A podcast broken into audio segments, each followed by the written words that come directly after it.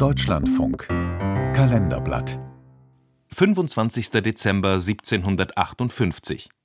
Vor 265 Jahren erschien ein heller Komet am Himmel, wie vom englischen Astronomen Edmund Halley vorausgesagt. Ein Beitrag von Dirk Lorenzen. Am Weihnachtsabend 1758 funkelten die Sterne über dem Dorf Prohlis in der Nähe von Dresden. Dort betrieb Johann Georg Palitsch eine florierende Landwirtschaft. Zudem interessierte er sich für Naturwissenschaften, insbesondere die Astronomie. Palitsch ging am Abend gegen 18 Uhr aus dem Haus und nahm seine Tuben, die er vergraben hatte, weil in Sachsen gerade der siebenjährige Krieg tobte, aus der Erde und das heißt ja was, dass er seine vergrabenen Schätze herausholte und suchte im Sternbild der Fische nach einem unbekannten Fleck. Peter Neukirch leitet das Palitsch-Museum in Dresden und begeistert sich für den etwas in Vergessenheit geratenen Amateurforscher. Der hatte die Teleskoptuben, also seine Fernrohre, stets sicher verwahrt. Und er sah dann am 25. diesen Fleck und konnte am nächsten Tag und am übernächsten Tag diese Entdeckung bestätigen und auch, dass sich dieser Fleck bewegte.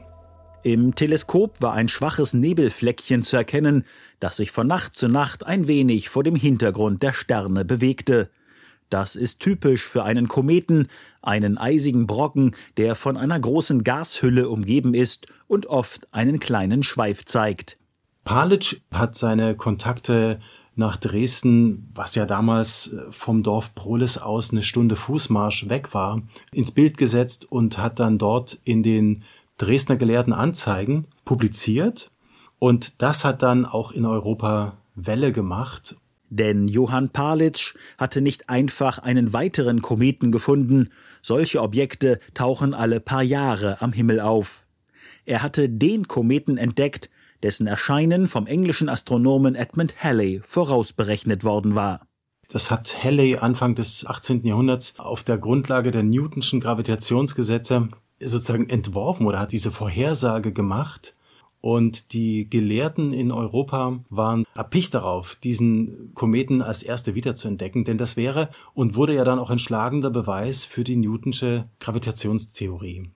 Edmund Halley war aufgefallen, dass drei helle Kometen im 16. und 17. Jahrhundert offenbar auf sehr ähnlichen Bahnen durch das All gezogen waren. Er mutmaßte, dass es sich um dasselbe Objekt handelt, das etwa alle 76 Jahre zu sehen ist. Halley erlebte die folgende Wiederkehr nicht mehr, doch seine Nachfolger fieberten dem Kometen entgegen, darunter auch Johann Parlitsch, der ein gelehrter Bauer war, wie es damals hieß. Mit dem Rückenwind der Aufklärung beschäftigten sich in Sachsen rund ein Dutzend herausragende Amateurforscher mit Naturwissenschaften.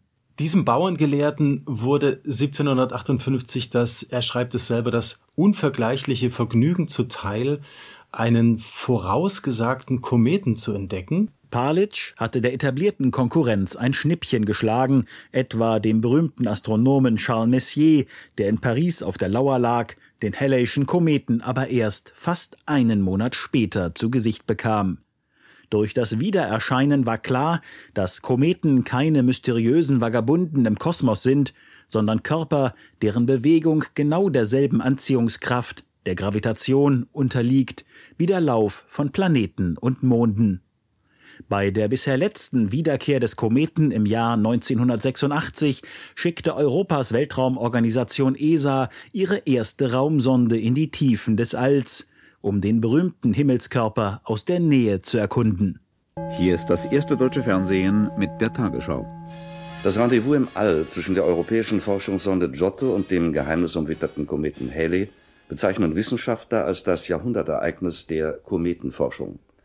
Aus einer Entfernung von 170 Millionen Kilometer übermittelte die Sonde etwa 3500 von Computern umgesetzte Farbaufnahmen zur Erde. Die Sonde näherte sich Halley bis auf 500 Kilometer, machte Fotos und untersuchte seine chemische Zusammensetzung. Derzeit befindet sich der Komet weit draußen am Rand des Planetensystems. Im Jahr 2061 strahlt Halley dann wieder am Himmel erst zum vierten Mal seit der Wiederentdeckung durch Johann Georg Palitsch.